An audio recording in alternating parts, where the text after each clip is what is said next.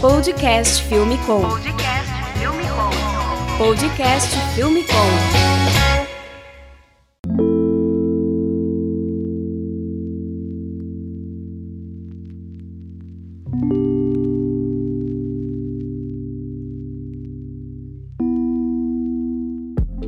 Podcast Filme Com, eu sou o Ivo Duran e hoje eu recebo aqui a Maia Monteiro. Fala aí, Maia, tudo bem? E aí, nossa, que prazer estar aqui, viu? Que honra. A Maia que é mineirinha, filmmaker, tem um workshop de edição muito doido e a gente trabalhou junto aí no carnaval e a gente vai contar um pouquinho aí da trajetória da Maia.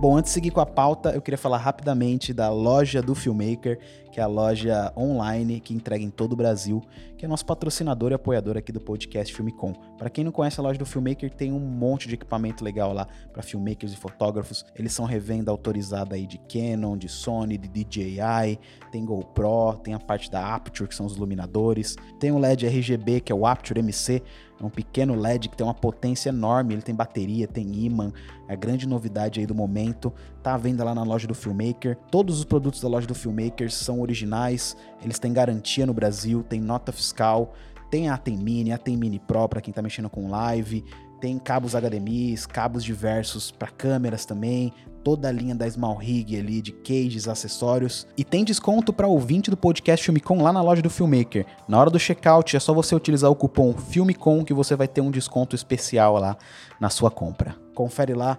lojadofilmmaker.com.br. Entregue em todo o Brasil.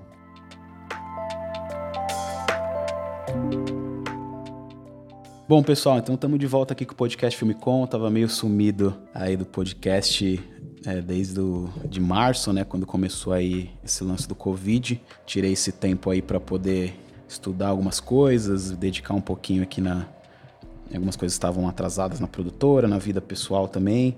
E eu tô muito feliz de estar voltando agora com o podcast, o Baltarejo que estava tocando aí os últimos episódios. E nada melhor de estrear aqui com a Maia, filmmaker, é lá de BH. E Maia, eu queria saber como que você iniciou no, no audiovisual? Oiê, galera. Nossa, tô muito feliz de estar aqui fazendo o meu primeiro podcast, né? Mesmo que à distância, vai ser uma experiência bem legal. É, bom, tipo, o audiovisual sempre esteve na minha vida e eu não percebia, assim. Desde criança, eu lembro que eu colocava. É, sempre fazia algum vídeo nos meus trabalhos de escola. Eu era uma pessoa muito tímida, ainda sou um pouco, mas, tipo, na época eu não conseguia apresentar. E aí os recursos que eu fui arranjando foi fazer vídeo. E aí eu fui destacando meus trabalhos de vídeo, meus professores começaram a apresentar para as outras turmas e me levava junto. Ah, hoje a gente vai ver o trabalho da Mayara com vídeo tal. E aquilo ali ficou guardado, assim. Eu não sabia o que, que eu ia ser quando eu crescesse, assim. É, mas hoje eu consigo fazer essa conexão, que desde criança eu gostava de audiovisual.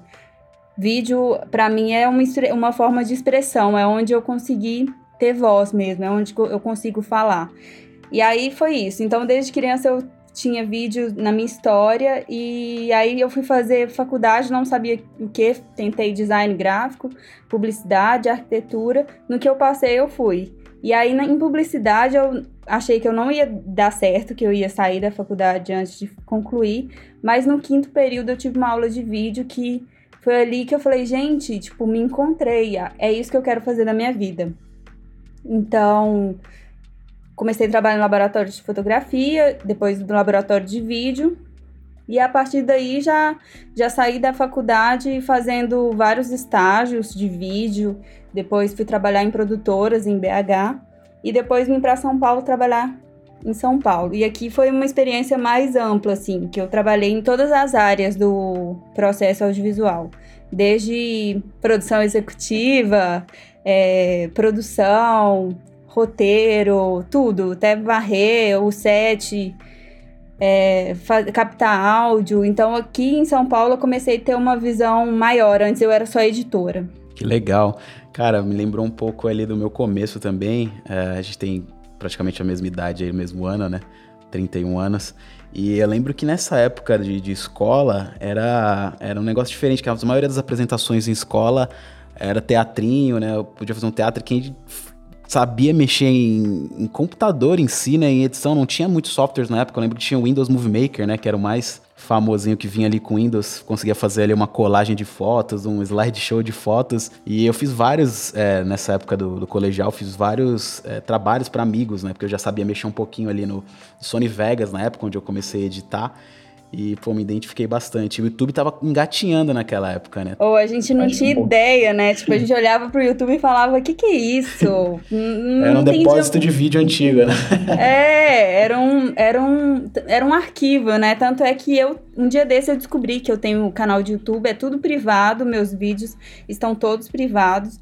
Mas eu tenho vídeo de 15 anos atrás, sabe? Muito louco, assim, que eu guardava uhum. no YouTube, mas não deixei público e eu tenho vergonha de deixar público. Um dia pode ser que sim, que era, mu era muito ruim isso. Mas isso que é da hora.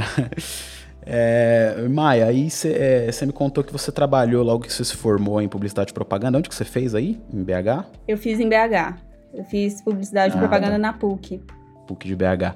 Legal, você se formou e foi trabalhar numa produtora aí em BH. Você ficou três anos na produtora, né? Aí, como que era a sua vida lá na produtora? Era só edição? Era. Quando eu formei, eu fui fazer. Eu fui cobrir férias numa produtora, eu fazia. É, mexia no after e fazia. juntava o VT do Carrefour, gravava nas fitinhas mini DV e mandava pra Globo. Eu tinha que olhar a qualidade do, da gravação, tudo, aí às vezes voltava e tinha que corrigir os drop frames, várias coisinhas que davam. Ixi, essa e época aí... eu tinha que mandar os discos, né? Os... Aquelas mídias da Sony, né? XDCAM. Então, eu, beta, eu, comecei XDCAM. um pouco antes, quando era mini DV mesmo. Depois foi a XDCAM, eu, eu também fiz sair da XDCAM Caramba. pra Globo. É. Aí, né? mas aí eu ficava na ilha o dia inteiro, assim, e eu sentia que aquilo não era para mim, sabe? Eu já sabia que aquilo ali era uma experiência que eu tinha que viver, que eu aprendi pra caramba. Trabalhei com diretores bem fodas de BH. E aí eu sabia que eu tinha que viver aquilo, mas eu sabia que aquilo não era meu lugar, sabe? Tipo, o dia inteiro sentada, né, editando. Eu amo editar, mas sabia que não era aquilo, sabe? Só Eu tinha uma veia empreendedora ali, né? eu tinha, é, porque também eu sou filha de empresário, minha família, todo mundo, todos os meus primos tem têm alguma empresa, todo mundo tem negócio. Uhum. Então eu já cresci com uma cabeça de, de ser empresária mesmo, assim, sabe? Cara, que legal. Eu acho que também tem o tipo de pessoas, são perfis, né, Maia? Acho que tem pessoas também que se veem numa ilha e gostam de fazer aquela rotina de estar tá ali, mas eu também sou do, do seu time aí que eu não consigo ficar muito tempo num lugar só ali, por isso que desde quando eu era freela eu já fui meio que construindo as, as coisas, né? E eu já. Eu era muito inquieto, assim, né? Eu sempre fui muito rato, assim, de, de fuçar as coisas e descobrir coisas novas. Então, acho que são perfis. Então, quem tá ouvindo o podcast também, às vezes, pô, é, eu gosto de ficar editando, quero trabalhar fixo num lugar, acho que é, é o perfil da pessoa, né? Mas que legal essa sua jornada. E aí você saiu dessa produtora e veio para Sampa, sua primeira aventura aí pelo audiovisual? Foi. É, não, eu concordo muito com o que você falou, que é uma questão muito de se conhecer mesmo, entender o que que você tem vontade, né? O que que, de repente, uma pessoa pode construir uma carreira muito foda com edição e aquilo ali satisfez ela, né? Então tá, tá perfeito, assim. E, mas uhum. para mim eu já achava, eu já sabia que, assim, eu não ia... Eu queria viver outros ares também, sabe? Mas aí, então eu aí eu, eu fui tentar, eu queria ir para os Estados Unidos na época. Aí eu fui tirar um visto em São Paulo e meu visto foi negado. E aí eu liguei para um amigo meu chorando, desesperado, não tô acreditando, eu já pedi demissão. Eu não sei o que eu faço agora. aí ele falou: "Pô, vem trabalhar comigo".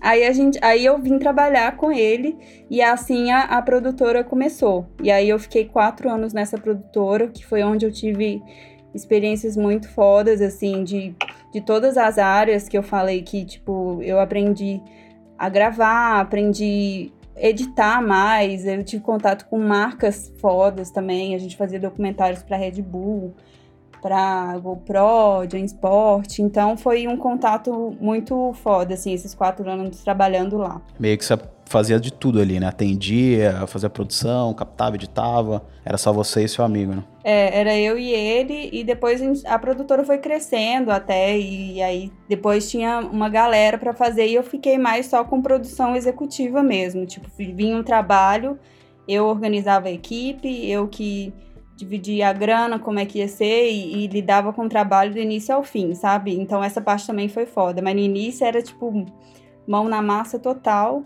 E na real é sempre mão na massa, né? Quando a gente tá, tipo, na, ali, eu, eu, na produção executiva, direto eu tinha que ir para a ilha para dar saída e conferir a qualidade do trabalho, que a gente entregava um, alguns trabalhos, tinha que ter uma saída muito específica, assim, tipo, para Red Bull, tinha todo um, um guide para seguir e eles eram super rigorosos. E aí eu virei especialista nessa saída lá e eu sempre conferia. E então eu sabia de tudo, assim, então foi uma escola, assim, para mim. E ao mesmo tempo ter contato com várias marcas fodas, né? Então sou muito grata a esse momento ali da minha vida. Que legal. Eu acho muito importante isso, até a gente estava conversando aqui no, antes de entrar pro podcast, que é, é bom você ter essa vivência. Não, não que você precise seguir um negócio ali, pô, você, você é isso, então tem que fazer só, só só essa função, mas se você ter essa vivência em várias coisas, somente num momento desse, acho que de pandemia, que a gente está tendo que fazer várias multifunções, né, para poder conseguir fazer trabalhar e continuar rodando os negócios, é, é muito importante isso, né? Porque hum, sei lá, se um funcionário seu não vem ou você precisa fazer um negócio ali, é, finalizar um vídeo, por exemplo, e não é a sua função principal, mas você sabe fazer, né? Então acho bem importante passar por todas essas áreas. É, até para você entender onde você se identifica mais, onde que você. É, onde vai ter o brilho nos seus olhos ali. Então é importante. Cada um tem um, um, um caminho, né? Tem gente que no início já sabe, assim. Mas para mim foi importante, até para na hora que eu comecei a contratar as pessoas para conseguir acompanhar isso também, sabe? conseguir falar, não, Legal. é assim, é isso aqui não tá rolando por causa disso, faz assim e ter a mesma linguagem que as pessoas. E na volta para BH, você ficou de frila ou você abriu, continuou com outra produtora aí, você criou outra produtora? Como que foi? Você se lançou como Maia já desde essa época? Não, quando eu voltei para BH, eu fiquei deprimida real, tipo uns três meses. Dois uhum. meses. Aí no terceiro mês eu já comecei a, a me movimentar. Aí eu me assumi como frila, como videomaker frila. Eu lembro que eu comecei, a, eu, eu fiz uma lista de todos os familiares com negócios que eu podia fazer vídeo para aproveitar o tempo, pegar mais experiência como, né, ter portfólio meu mesmo. E aí eu lembro que eu fiz trabalho para todo mundo lá de BH que eu conhecia é, por um valor tranquilo, para me colocar em movimento mesmo. Foi ali que começou. Aí eu já voltei para São Paulo depois de três meses, porque eu não aguentei mais ficar em BH. Assim, eu sabia que. Eu amo BH, mas eu já tinha me acostumado muito a viver aqui, com a dinâmica de mercado daqui também. Então, eu não me via mais morando lá. Então aí eu juntei as trouxas e voltei. Você sentia muita diferença, assim, disparidade, tanto de fluxo de trabalho, quantidade de trabalhos que tem entre São Paulo e BH e até de valor? É muito diferente, assim? Muito. Acabou que eu não entrei tanto assim no mercado, eu fiquei mais fiquei muito restrita aos negócios da família, sabe? Aí de valor, uhum. com certeza, é outra coisa. E de acesso a marcas, acesso a a trabalhos que aqui a gente que aparece, né? Que tipo é uma coisa impressionante. Às vezes você vai num bar, conhece alguém que é gerente da Coca-Cola, já aconteceu comigo assim, sabe? Então, uhum. é bem diferente assim o a quantidade de oportunidade que tem aqui para que tem lá, né? Mas lá tem crescido muito, assim, de eu vejo muita gente muito foda em BH fazendo trabalhos foda, sabe? Tipo, recriando mesmo. E as marcas crescendo, vendo a galera produzindo e, e aproveitando isso. Então acho que BH tá num ritmo muito. que eu tenho muito orgulho, sabe? Tá muito foda. O que, que, é o forte das produtoras de BH, você acha? Tem muita startup aí, né? A gente tem um, uma sede do Google, a parte de engenharia fica em BH, né? Tem muita startup. Acho que esse lado de empreendedor, de novas empresas surgindo de tecnologia, é um, é um bom nicho, né? É verdade. De uns tempos pra cá, BH tem crescido muito nessa área.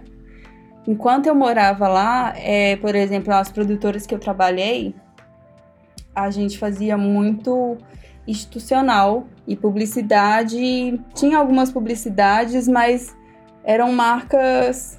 Não eram marcas de dessas de tecnologia e inovação, não. Eu não sei como tá agora, assim.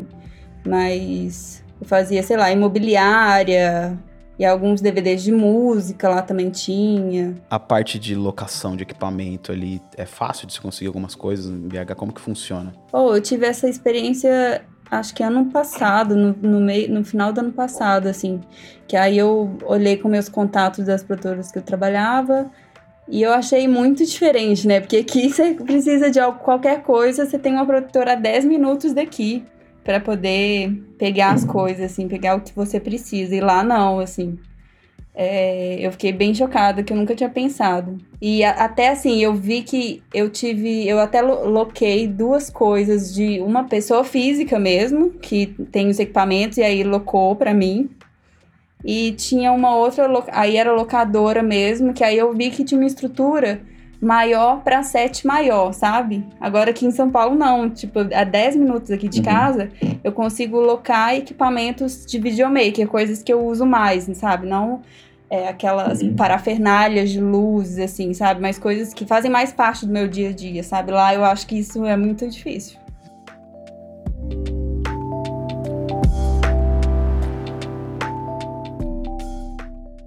Falando em locação, não podemos esquecer da nossa patrocinadora querida aqui do podcast Filmicom, que é a Move Locadora. Para quem não conhece, a Move é uma locadora que fica em São Paulo e agora, em tempos de, de pandemia de Covid, eles estão entregando os equipamentos no sistema de delivery em todos os lugares, todas as regiões de São Paulo. Como está tendo muita demanda de live, a Move sempre investiu em transmissão ao vivo, então tem lá a Atem Mini, a Atem Mini Pro, tem os comunicadores sem fio que chegaram agora da EarTech, é um kit com cinco comunicadores muito bons, que funcionam com uma qualidade excelente para comunicar com as câmeras. Tem toda a parte de cabo, de iluminação, tem a Atem Studio Television HD de 8 canais, gravadores para sua live, SSD para usar no Atem Mini Pro, enfim, a parte de iluminação também a Move trabalha com a Aperture já há vários anos, então são as, os iluminadores de LED de excelente qualidade, estão disponíveis na Move. Tem o kit Nanlite, que são os turbo LEDs RGB colorido, o Aperture MC, toda a parte de áudio também. A Move tá de site novo, então Vale entrar lá, movielocadora.com.br, dá uma olhada no site, está muito mais rápido, mais intuitivo, as informações dos equipamentos, as divisões.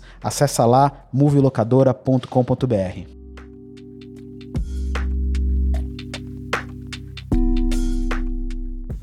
Maia, e eu tive em BH a primeira vez, foi com você, né? A gente fez o trabalho aí do IT no carnaval agora em 2020. Minha primeira vez em BH, nunca tinha ido para lá. Achei uma cidade incrível, Achei muito. O carnaval em si achei muito diferente assim de São Paulo, bem. Eu achei mais seguro, assim, para ser sincero. Eu me sentia muito tranquilo na rua, assim. A gente tava gravando com câmera, com tudo. Putz, a equipe, todo mundo ali com vários equipamentos e foi muito tranquilo. É, o povo também achei muito respeitoso, assim. Vi Putz, acho que não, eu não lembro de nenhuma briga assim que aconteceu ali no, no carnaval. A gente ficou bem no centro ali, né? Nos lugares bem movimentados, né? É que eu não conhecia muito BH, mas achei a cidade incrível, assim, cara. gostei bastante. Um clima muito bom. Ah, eu amo BH, sou suspeita para falar. E o carnaval de lá é muito bom, assim. Nossa, foi, foi incrível, assim, viver o carnaval de lá trabalhando, que foi muito. Eu consegui me divertir trabalhando, sabe? E, e tava muito tava muito. Por mais que foi correria, né? Tipo, a gente gravava é. de dia, editava e entregava à noite. Mas foi é. ótimo, é. foi muito divertido, assim, esse trabalho. E eu achei que você uhum. me conhecia é, do Cajal, né? Na hora que, o, que você me falou que o Cajal tinha me indicado, eu fiquei super feliz. E foi, fiquei muito feliz também de fazer o trabalho lá e do resultado, que eu achei bem legal também. Verdade, acho que ressalta aqui a forma que a gente se conheceu. Eu lembro que é, a gente usa uma plataforma de ingressos, né? Acho que é o Eventbrite da Filmicom. E aí eu tava fuçando ali, apareceu o seu workshop, como eu edito meu, meus vídeos, workshop de Maia Monteiro. Aí eu olhei e falei, pô, que legal, velho, um workshop dela e tal. E aí, não sei por que apareceu para mim também um vídeo de você e o Cajal no Lola Palusa, que vocês trabalharam juntos, né? E aí eu assisti, pô, achei bem legal. Falei, pô, que irada, a mina opera o Ronin ali, faz várias coisas, ainda faz um making off de como ela tá gravando. E ficou muito doido. Falei, putz. E aí eu lembrei que você era de BH, eu peguei seu contato com o Cajal. E aí foi assim que a gente trabalhou junto nessa, nesse carnaval do IT, né? Pra quem não sabe, o IT é o sistema de pagamentos do Itaú, né? Tipo um PicPay do Itaú, que foi lançado aí esse ano, né? Mesmo pro público, né? Com mais mídia e tal. É, já existe acho que um ano, né? Mas esse ano aí que eles resolveram lançar geral mesmo. E a gente tinha que fazer vários vídeos, né? O carnaval tava rolando, a gente tava cobrindo Florianópolis, São Paulo e BH. Eu tava com equipe em todos os lugares aqui pela Movie de Filmes. E aí eu fui para BH, né? Um lugar que eu nunca tinha ido, eu escolhi estar tá ali também, que era onde tinha a Casa IT, né? Eles pegaram um casarão antigo lá no centro de BH e fizeram um QG ali da, da IT, né? É um pit stop, né, galera? Os fulhões podiam parar ali, tomar um refri, uma água, um drink, tinha vários brindes. E aí a equipe tava Maia no Roninho, o Thiago, né, fazendo também edição em alguns takes. A gente tinha um mini drone também. E quem mais? Tava o Paixão, né? Fazendo as assistência ali, a produção. E, putz, a gente mandou muito, velho. Uma equipe muito reduzida, né? E, e a gente gravava ali a manhã toda, já ia pro hotel, tipo, não tinha um lugar, né? A gente montou um QG no hotel, mesmo no quarto. E ficava editando ali, foi muito irado, cara. Foi, foi uma coisa mais legal que rolou nesse ano, né? Logo depois entrou essa parada aí da quarentena e, putz, era um ano tão. Puta, tava todo mundo muito puta, esse ano vai ser foda, já tava demais. Né? No carnaval, eu tava no Rio, gravando no Rio, pra uma empresa de cosméticos, Adult Color. Aí eu tava assim, ah, uhum. não, carnaval, eu queria passar muito em BH. Mas eu, pra trabalho, não me chama não que eu vou. Aí na hora que chegou o convite ainda de gravar e em, BH, eu falei, nossa senhora, perfeito, casou. Pô, era um cliente muito legal, né? Um cliente gigante, uma proposta bem legal do IT, né? A casa foi demais, a casa IT que eles montaram lá. Fiquei muito fã da, da empresa, assim a estrutura, o cuidado, a equipe toda feliz todos os dias, assim, eu tenho contato até hoje com gente que trabalhou na equipe, as maquiadoras, sabe? Que tipo, nossa, o projeto mais que feliz da minha vida. Eu falei, que legal, velho, muito foda. E é muito doido, na publicidade vai acontecendo, né? Tipo, antes de eu ir pra BH, uma noite antes, os caras me ligam e falam, ó, oh, preciso de mais um fotógrafo na casa aí, tipo, vai lá, eu não conhecia quase ninguém em BH, Sorte que, pô, sempre tem um contato ou outro que vai puxando, né? A gente acabou roubando três fotógrafos ali, né? A gente fala que BH é um ovo. Que aí eu fui te indicando vários fotógrafos, aí quando. Aí no segundo dia foi um outro fotógrafo, chegou lá, eu conheci o Lucas Palito. Irado. E, pô, você mandou demais na edição ali. Além de operar a câmera, fazer os movimentos no Ronin, né? Era um vídeo totalmente vertical, né? Então já tinha dificuldade de gravar ali na vertical, para depois reenquadrar tudo. E aí ficava você e o Thiago finalizando. A gente entregava dois vídeos por dia, né? E, putz, era demais o, o, nosso feedback ao vivo ali, né? Terminava de montar, aí a gente ficava assistindo e opinando ali até chegar no, no render final. Dia seguinte o cliente já postava, né? Foi muito, muito bacana. Foi mais ou menos o que a gente fazia no Rock in Rio, né? Esse lance de editar, soltar na hora e, putz, é uma adrenalina boa, né? Oh, eu achei muito legal a equipe, assim, saudade do, do Thiago. A gente formou uma dupla ali na edição, um se apoiando um apoiando o outro, assim, tipo. É, é, dá uns BOs, né, às vezes. Eu lembro, teve um dia que deu um BO no meu computador, eu falei, meu Deus, e agora? Aí eu já comecei a ficar mais calada, aí o Thiago percebeu, aí ele, tipo, respeitou e quis deixar claro ali que tava comigo. Aí a gente, vamos junto. foi uma missão em equipe, foi muito foda, assim. Eu lembro que a gente fazia um aquecimento antes de começar o trabalho. Tipo, eu achei a equipe de vocês muito legal nisso, assim. Aí do nada chegava mais gente no quarto, aí, tipo, aquela bagunça organizada, sabe? Uma equipe muito divertida, assim. Eu curti de trampar com isso também. E aí, depois então de tudo isso, você assina como Maia, né? Maia Monteiro.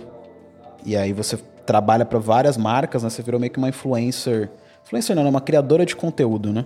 Isso, eu, eu abri minha produtora, né? É, tipo CNPJ e tudo. Contabilidade, essas paradas todas que tem que ter, né? E alguns clientes, tipo, eu trabalho com a Heineken, por exemplo. Aí os projetos da Heineken geralmente são projetos internos, mas são projetos maiores, então eu preciso contratar as pessoas.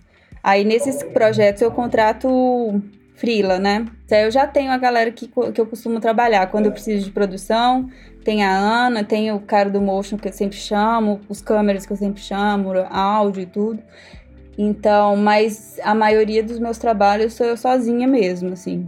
E aí é isso, tipo, um cliente foi chamando o outro, assim. Eu lembro que esse trampo que eu fui fazer na Disney foi o primeiro trampo maior.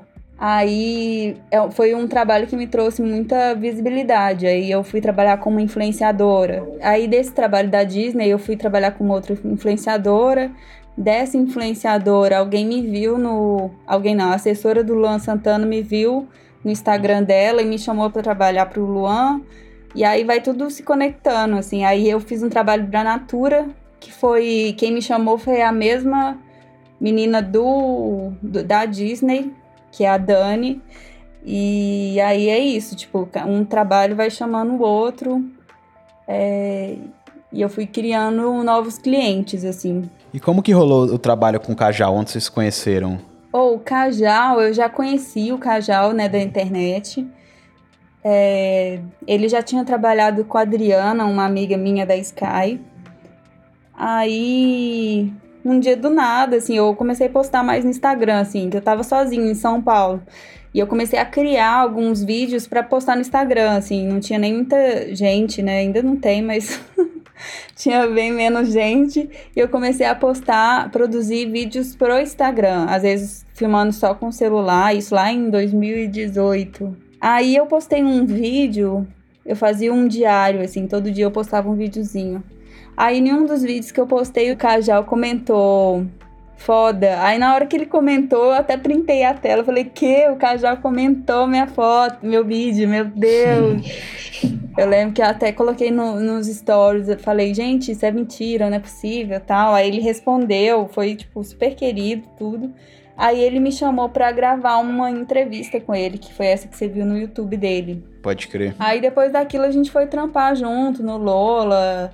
E aí o Cajá é um querido, assim, tipo, eu sou muito grata a ele também. Foi muito legal trampar no Lola com ele. E aí é isso, foi pelo Instagram. Que essa é importância, né, da gente divulgar o nosso trabalho, né? As pessoas. É é o episódio que eu gravei com o Davi aí, logo no, acho que no segundo ano agora do podcast Filme Com, que você tem que se divulgar, né, cara? As pessoas não, não sabem o que você sabe fazer, né? Não tem bola de cristal, o Davi fala. Então, se você não postar ali, deixar, não precisa postar todo dia, né? Mas sempre que você fizer um trabalho legal, se tiver a oportunidade de postar um bastidor, né? Acho muito legal o que você fez ali no Lola, você gravou com o Cajal, de gravar você operando o Ronin ali, é o take que você fez, o antes e depois, né? De fazer os boomerangs ali, o GIF. Muito irado. Então, esse acabou que foi super coincidência, porque o Cajal tava gravando o vlog. Aí ele tava me gravando. Quando eu gravei com o Luan também, foi coincidência que tinha imagem de making off, porque eu ia gravar sozinha. E aí, do nada, a assessora chegou e falou: Nossa, a gente vai precisar de outro videomaker, porque tem uma outra marca que quer fazer também. Aí vai ser tipo um making off. Aí acabou que eu chamei um cara e ainda ganhei making off. então, é, mas é importante mesmo, assim. Eu acho que as pessoas gostam de saber esses bastidores. E é muito difícil postar às vezes, sabe? Tipo, pra mim ainda é que a gente fica achando, ah, eu não tô pronto, ai, não tá do jeito que eu quero e tudo. E aí a gente acaba que deixe de postar. Só que às vezes, tipo, até esse processo é interessante. É, é importante você não, não, ficar parado, né? Você se movimentar, assim. E, e, as pessoas verem esse seu processo também é importante, assim. Por isso que eu tenho vontade de um dia eu mostrar meus primeiros vídeos, assim, que tem no YouTube lá do início, uns 12 uhum. anos atrás. Péssimos, assim. Então, isso me dá maior força. sobre, né? É, então isso me dá maior força de que eu ainda consigo melhorar muito mais. É só não, não paralisar.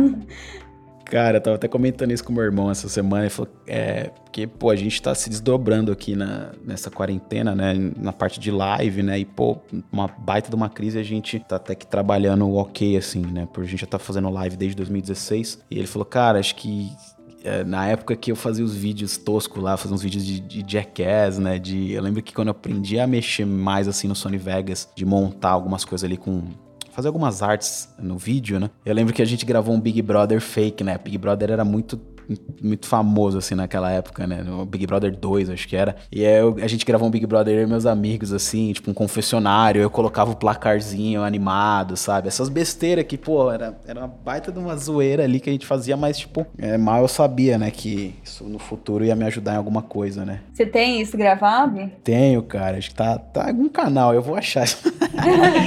eu devia ter uns Devia ter uns 16 anos na época que comecei a mexer com Vegas. Eu lembro que eu gravei um, um clipe com a minha prima da música Bola de Sabão, da Cláudia Leite. Eu tinha uns 14 anos, ela tinha uns 10. Eu sou doida pra achar esse material, mas eu acho que eu não vou achar, não. E, e como que foi, o Maia, no, do seu workshop? Como que você decidiu ensinar mais pessoas e passar um pouco do seu conhecimento? Quantos você já fez? Então, o workshop foi assim que uma das melhores fases da minha vida de trabalho, que eu acordava com vontade de trabalhar, foi quando eu trabalhava no laboratório de fotografia da PUC. Eu acordava muito feliz para ir trabalhar.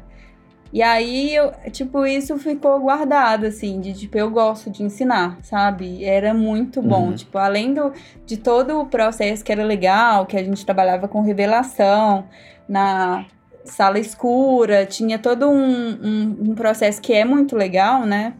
A gente trabalhava com câmera analógica e tudo. Mas então aquilo ficou guardado. E aí eu lembro que eu fiz um curso de autoconhecimento, esses de imersão, que aí eu fiquei sete dias isolada e, tipo, você volta na sua infância, você vê várias questões. E aí eu resgatei isso, assim, nesse curso e eu saí de lá com muita vontade de ensinar alguma coisa. Aí eu criei o primeiro workshop, que aí foi só de edição de vídeos, assim que eu, eu, Isso é uma coisa que até já me falaram, assim. Quando as pessoas são muito empáticas, elas têm uma tendência a ter facilidade e gostar de ensinar, assim. Então, isso é uma coisa que eu gosto muito, de ver a outra pessoa aprendendo, entender o que, que ela tá passando e como eu posso explicar melhor para ela e tudo, sabe? E ao mesmo tempo foi para me colocar em movimento, assim, tipo, eu lembro que o primeiro eu morri de medo, assim, ainda morro, né? É um baita desafio, né? É, mas ao mesmo tempo, depois que passa, né, na hora também, quando você engata, você vê que, que no início você fica muito nervosa, depois você vai engatando, você vê que tem um propósito ali de você estar tá ali. E aí fica muito natural e nesse momento eu me sinto muito bem, sabe? Tipo, então eu sei que que é uma coisa que eu gosto de fazer. Então, foi por isso que eu comecei a dar workshop. Aí eu, eu já eu dei esse primeiro só de edição e depois eu criei o como faço meus vídeos, que aí englobava todo o processo. E é muito foda, assim, até hoje eu tenho aluno que manda, olha o vídeo que eu fiz, e gente que nunca teve acesso, assim, que não tinha nenhuma experiência com vídeo, assim, e que depois conseguiu colocar em prática, sabe? E na quarentena agora também eu fiz um online para um projeto social lá de Minas, que foi super legal também.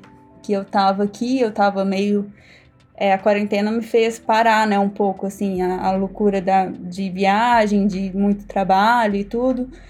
E aí, depois de uma semana, surgiu essa oportunidade, eu achei muito legal e fui experimentar. Então, a gente fez a, a aulas através do Zoom. Quantas edições você já fez? Workshop? Duas? Uma de cada? Uma de cada. Teve uma do, da edição e teve outra do como faço meus vídeos geral. Você tem um e-book, né, também? Que eu vi aqui no seu perfil de dicas para celular, né? Tem, porque eu fiz uma live um dia sobre isso, como dicas para fazer vídeo no celular. E aí, depois da live, me deu esse estalo. Eu falei, ah, deixa eu criar um e-book aqui sobre, tipo, um resumo do que, que eu falei na live.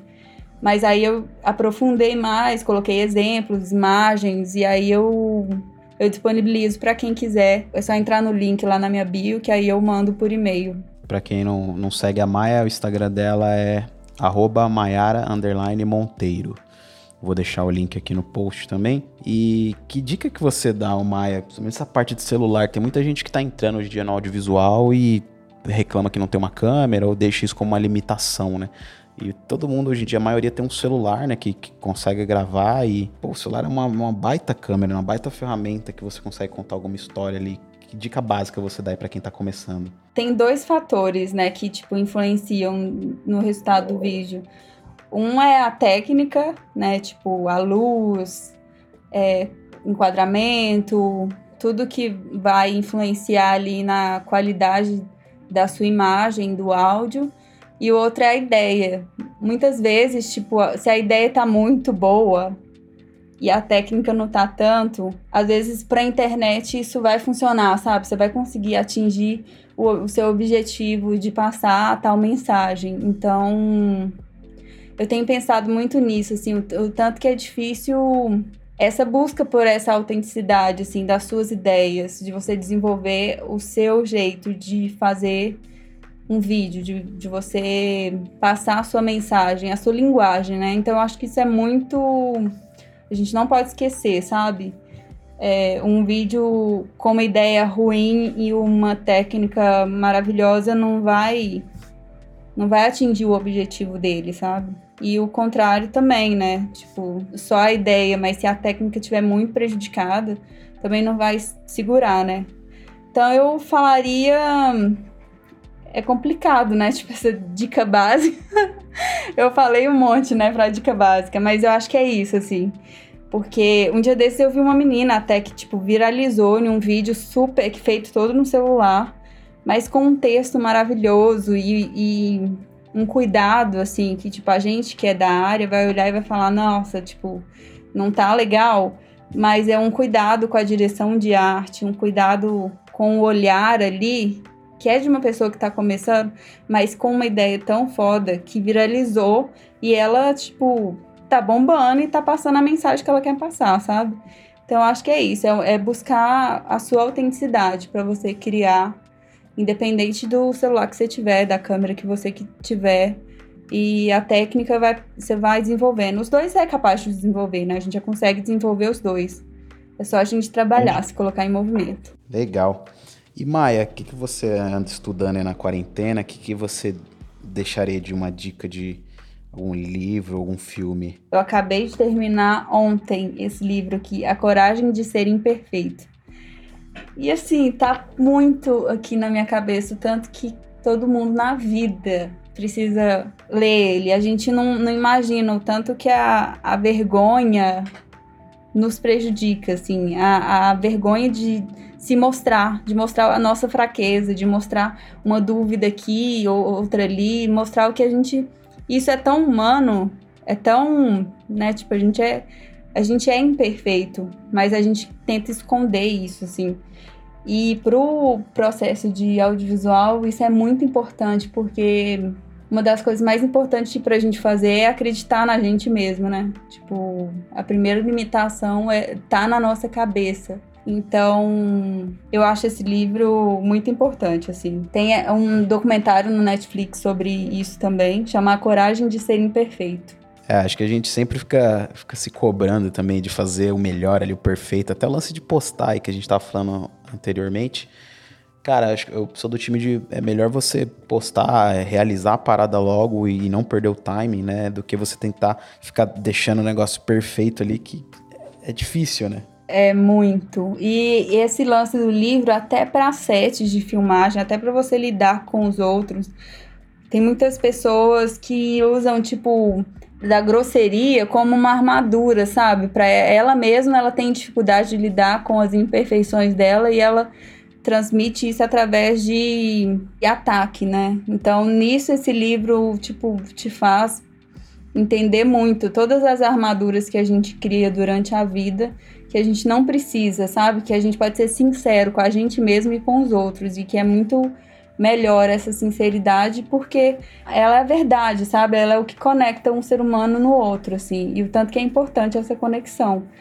É, que a gente aprende muito com a conexão com as outras pessoas, né? Então, esse lance de postar é a mesma coisa, assim. Mostrar o processo, sabe? Mostrar. Eu travo super, assim. Porque isso, às vezes eu acho que não tá perfeita. Aí eu ainda posto, ainda tem gente que fala assim, nossa, você só posta quando tá perfeito, né? Só que pra mim não tá perfeito ainda. Mas é isso, tipo, eu vou me desafiando a postar, a aceitar, criar, até achar essa, essa linguagem que, que eu quero ter tanto, sabe? Então, que eu me sinta mais eu, assim, sabe? Eu quero deixar isso transparente mesmo, sabe? Essa que eu sou vulnerável e eu não preciso esconder isso durante o meu processo de criação, que isso só tem a acrescentar mesmo. E aí é isso, assim, a gente se colocar em movimento, a gente vai entender melhor, assim, onde que a gente pode melhorar, onde que a gente tá errando, onde a gente tá acertando, onde a gente se sente melhor, onde a gente também passou uma mensagem melhor, atingiu as pessoas de uma forma que a gente deseja. Só que a gente só vai saber isso se a gente fizer, né? Então, esse é o jogo, assim, que eu tô afim de me colocar mais, sabe? Deixar é, que essa, essa mente julgadora não, não continue dentro da minha cabeça me prendendo, assim. Eu acho que isso é uma coisa que todo mundo tem, mas a gente não fala. A gente não fala de vergonha, né? Todo mundo tem vergonha, mas a gente não fala que a gente tem vergonha, assim, de algumas coisas, de, de alguns assuntos, de momentos, a gente tem dificuldade, né, de, de falar sobre o que a gente sente, assim. E aí eu, é nisso, tipo, tá sendo muito importante a quarentena para mim, por isso. Foi um tempo de, tipo assim, eu fui obrigada a parar. Claro que eu vejo que tem muita gente que se reinventou e tá, tipo, produzindo mesmo, conseguindo ganhar dinheiro, conseguindo se movimentar de outra forma, mas para mim o movimento foi mais interno, sabe? Foi um tempo de, tipo, eu precisava mesmo organizar algumas coisas dentro de mim. E, e quais são os seus próximos passos aí, voltando da, no novo mundo aí pós-Covid? Acho que era de viajar e, e gravar, né? Que eu falar, eu tô muito afim de viajar gravando agora, sabe? Todas as minhas experiências de viagem, de gravar, foram boas, assim. É uma coisa que me cresce tanto profissionalmente quanto pessoalmente, assim. E eu não sou da ficção, sabe? Eu nunca gostei de fazer ficção. Para mim, eu, eu gosto de vida real, eu gosto de documentário. É, nem que, que eu queria uma ficção dentro de uma situação real, assim, sabe? Como foi o vídeo que eu fiz pra Natura, que eu acompanhei um, quatro dias de cinco influenciadores vivendo aventuras na, no Maranhão. E aí transformar isso numa história, né? No Instagram eu quero movimentar mais, sabe? Tipo, é uma coisa que eu tô trabalhando muito em mim, ainda não gerou tanto resultado para fora, mas tipo, eu quero eu quero criar mais, eu quero criar, transformar o meu workshop em passar tudo no meu workshop também no Instagram, em dicas uhum. rápidas mesmo. E aí eu acho essas duas coisas são, tipo, se terminar o ano eu conseguir essas duas coisas, eu vou estar realizado.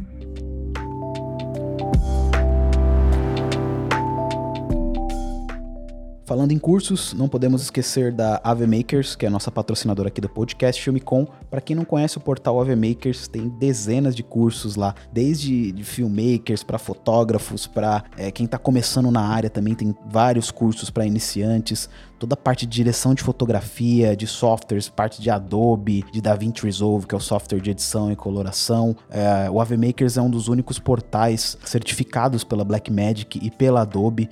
Então, são cursos muito bem feitos. O Bruno Baltarejo, que é apresentador aqui do podcast, é um dos professores e coordenadores lá dos cursos.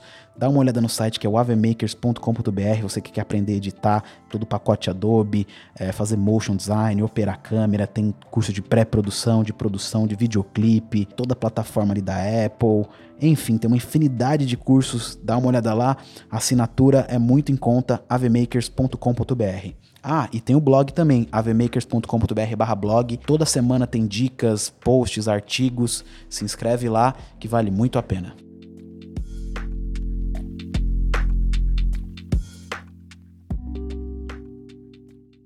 Está chegando no fim aqui do nosso podcast. Muito legal. Obrigado aí por, por ter aceitado gravar com a gente.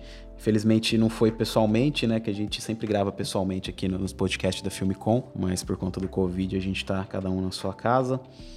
É... Onde que o pessoal consegue te achar nas redes sociais? Você usa mais o, o Instagram? Você tem um Vimeo? Eu uso mais o Instagram. É, é Maiara Monteiro. E brigadão, quero ir, ir aí conhecer pessoalmente, eu não conhecia ainda a sede de vocês, né? E aí, assim que der, eu quero ir aí tomar um café. Mas, é. E é, é aqui pertinho de casa ainda, né? Bom, para quem não sabe, a Maia, ela ia participar da Filmicon, né? A Filmicon estava marcada aí para maio, infelizmente teve que ser adiada. A gente ainda não tem a data oficial, né? Porque as coisas aqui em São Paulo ainda não estão totalmente definidas, né? Quando vai poder ter eventos e aglomeração. Mas, putz, a Maia ia, ia participar de um debate na Filmicon. Ia ser muito legal. Uma pena, né, Maia? Você já foi no Filmicon, né? Você tem uma história legal que o Filmicon tinha falado, né? Da, da primeira Filmicon, né? Muito legal, porque na verdade, naquela. Lá no início, antes de vir para São Paulo, eu fui, vim na primeira Filmicon que teve. 2013, velho. Oito anos atrás. Eu morava em BH ainda, e aí eu vim só pra ir na Filmicon. E foi foda. Irado. Irado. Aí, na, Era. aí esse ano, quando você me chamou, eu fiquei muito, tipo, emocionada, real. Tipo, eu cheguei lá, eu consegui, eu conquistei a vida. Putz, essa, a nossa line tava irado. Tinha muita gente bacana aí pra participar. Mas vai rolar. Bom, acho que é isso. Obrigado, Maia. Obrigado pra quem tá ouvindo aí. Quem quiser ouvir os outros episódios, é só entrar em filmecom.com.br ou no Spotify, no iTunes, no agregador aí dos Androids. Qualquer celular você consegue achar o podcast Filmecom. Tem um monte de episódio aí, tem mais de 25 episódios. É só acessar filmecom.com.br. Eu sou o Ivo Duran e esse foi o podcast Filmecom. Podcast Filme Com. Podcast Filme Com. Podcast Filme Com.